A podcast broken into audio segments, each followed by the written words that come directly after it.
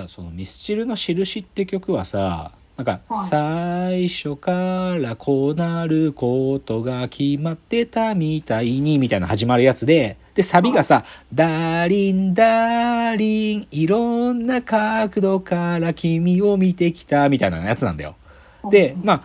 まあ、これエモいよ。すごいエモい曲。エモい、エモ、まあ、エモいってして就職語ダサいんだけど、でも完全にエモなんだけど、たださ、このサビの二つ目の節回しのとこで、はダーリン、ダーリンってところが、今度は、半信半疑、傷つかないための予防線を、みたいな歌詞なのね。で、で、これさ、別にダーリン、ダーリンと半信半疑が韻踏んでるってとこは別に僕のポイントじゃなくて、ここ歌詞でさ、よく見ると、カッコで、カッコ、半信半疑、イコール傷つかないための予防線、カッコ閉じって書いてあって、なんかこのさ、なんていうの文章で何々っていう単語イコール何々って書くのって、なんか読ますテキストで見たことあるけど、歌詞に取り入れた人ってこれ初なんじゃない？なんか、これ初なんじゃない？マジで。って思ったの。よく僕論論文書くときも僕この書き方よくするのよ、僕も。何々イコール何々みたいな。うんでもこれ歌詞でやった人初なんじゃんと思って、それ結構僕の中で衝撃だったんだよね。すっげえみたいな。とか。で、ちょっと歌詞の話したけど、こっからね、なんか、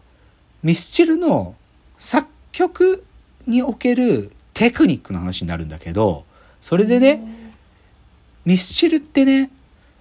特にラ最後のサビ、ラスサビって言うんだけど、そのラスサビ前に、ちょっと拍を足すんだって。なんか、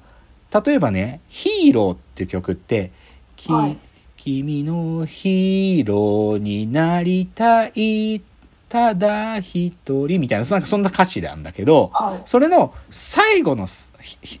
同じ部分で B メロがあって、そこのヒーローになりたいの前にね、ずっとヒーローになりたいってこのずっとっていう2拍が入るんだって。でもこれで超エモさが倍増してるんだってっていう話をするのよ。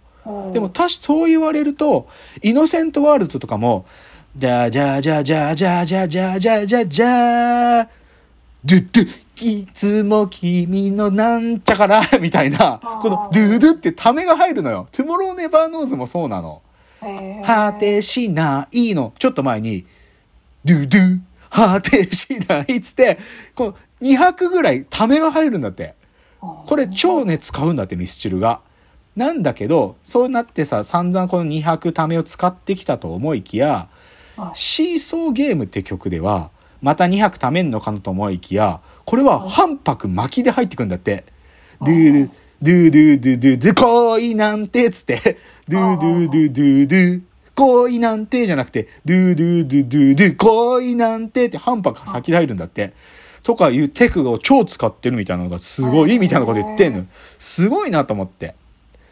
あ同じでね、同じテクでね、ミスチルはね、そのラストサビの前のドラムフィルっていうのがすごいんだみたいなこと言ってて、これでも確かにそうなんだよ。たあのね、 everything って曲があって、 stay、えー、えー、えー、何を犠牲にしてもっていうサビなんだけど、これのラストのサビの前が、これ、あの、鈴木さんって人がドラムなんだけど、ドラムで、ドゥッドゥン、ドゥッドゥッドゥッドゥッドゥン、ドゥドゥドゥドゥドゥドゥ、 stay ってなるのよ。この、ドゥッドゥン、ドゥドゥン、ドゥッドゥドゥン、ドゥドゥドゥドゥドゥっていう、ほんとこれドラムだけ。これドラムフィルっていうらしいんだけど、これが超効果的なんだみたいな。なんかもう、めちゃくちゃ引っ張って引っ張ってサビドーンみたいな、このドラムフィルが超効果的なんだみたいなこと言われて、あ、そうなんだ。だからこんなエモいんだとか思ってね。そういうのがなんか語られてるの、超なんか、いろいろわかる。なんか、ラスサビ前で2拍開けてるなんて考えたこともなかったけど、あ、そっか、それにめちゃくちゃ中毒性感じてたんだみたいな。というのを語られたわけですよ。でも、今僕、どっちかというと、基本共感と、なんていうか、こう、自分が味わってたポイントを肯定的に喋ってたけどね、ぶっちゃけ正直なこと言うとね、僕ね、特に2000年代前半、まあ2000、0年代まあ通してかもしんないけど、実はちょっとミスチル、ミスチルね、離れてた時期あるのよ。で、もうちょっと正確な言葉言うと、あまりにミスチルがストレートに売れる曲ばっか作るから、ちょっとバカにしてたの。なんか、あまりにメジャー、ポップス、大メジャーじゃん。もう、ポップス、J-POP、ど真ん中。で、もう絶対作れば売れる。で、いい曲だってことを知ってるくせに、なんか、どっちかっていうとさ、サブカルチャーっていうかさ、メインカルチャーじゃないものの方がかっこいいって思ってた時間僕もあるから、その時、あそちょうどその時の大メジャーはミスチルだったんだよ、ずっと。だから、その自分のポジションからしてミスチルをね、ちょっと腐すみたいなことね、もう今考えれば恥ずかしいよ、自分が。けど、そのミスチルから離れてしまっていて、かつちょっと鼻で笑ってた時間あるの。けどね、もう今このことをね、大いに反省します。で、やっぱりね、大メジャーであることって、すごいことなのよね。なんか大メジャーでメジャーをやるそしてポップスマジでポピュラーミュージックを作り続けられるってこと自体でそれで売れ続けるってとんでもないことなので今はその気持ち大いに反省していてでだけどねじゃあでもその僕がちょっと鼻で笑ってた時間に書かれてる曲が今聞くとでもねやっぱいいのよね なんかね今日喋ってきた話ではいいの。とにかくいいのね。で、なんか、まただからそのことも踏まえて、自分の反省も踏まえて、もうちょっと、で、しかもね、この前の関ジャムで、ここ一番泣いたってやつの話するとね、なんか僕この曲のタイトルはちゃんと知らなかったんだけど、足音っつう歌があるんだって。足音っていう、夢見てたよな、みたいなサビ、チャララララララ、みたいな、チャラ実もチャタラララみたいなのなんだけど、僕そこのサビとかいうよりかは、あの、歌い出しの歌詞でね、やばいのよね。あのね、ちょっと歌詞読もうか。新しい靴を履いた日は、それだけで世界が違って見えたっていう歌詞から始まるの。新しい靴を履いた日は、それだけで世界が違って見えたっていう。なんかね、これもうこれだけで泣けちゃうのよ。なんかもう、なんか、超わかる。なんかこの感じ。すごくわかる。僕好きな人に靴プレゼントすることあったけど、なんか、そういう思い重ねてた感じするの。なんか、この靴履いて、この人が、なんか、少しでも明るく過ごしてくれてたらいいなとか思ってた気持ちの時あって、その時の気持ちを思い出す？これはっきり言って。この、完全個人的な、ちょっとキモい話してるけど、もうね、これもう超泣くマジで。うん、なんか、だけどね、これは、あの、生き物係の人が言ってたんだけど、なんかね、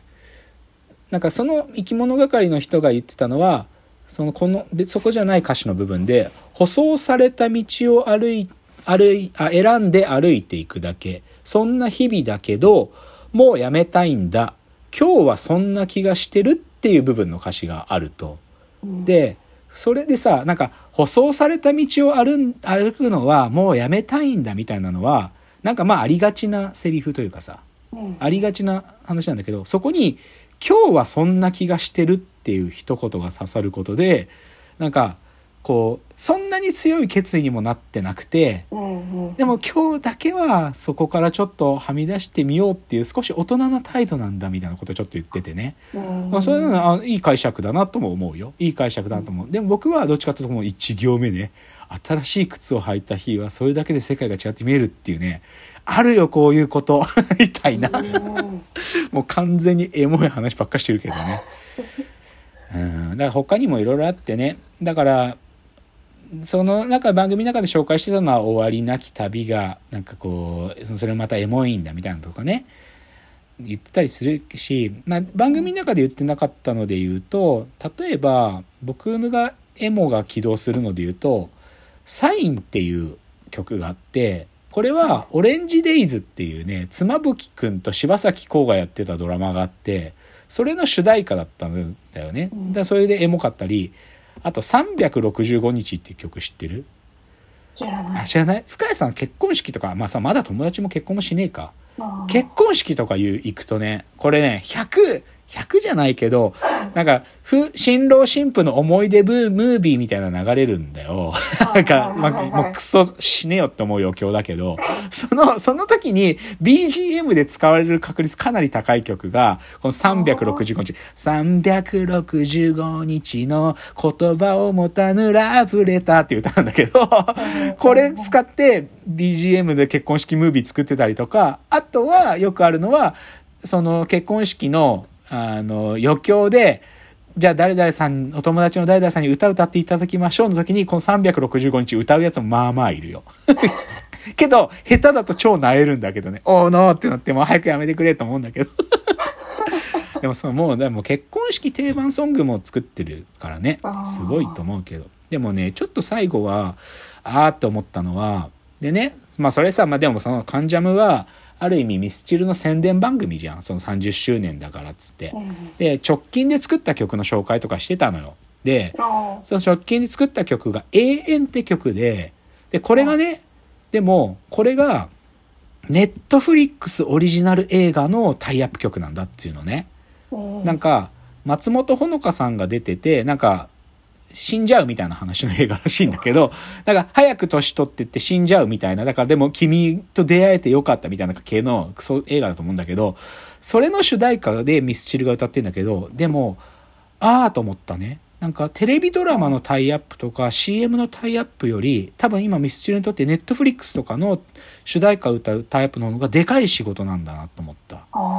だけど、そんなに話題になってないっつうのは一個ポイントで、そんな話をちょっとね、今日のこの後最後のまとめでしますんで。じゃあ次です。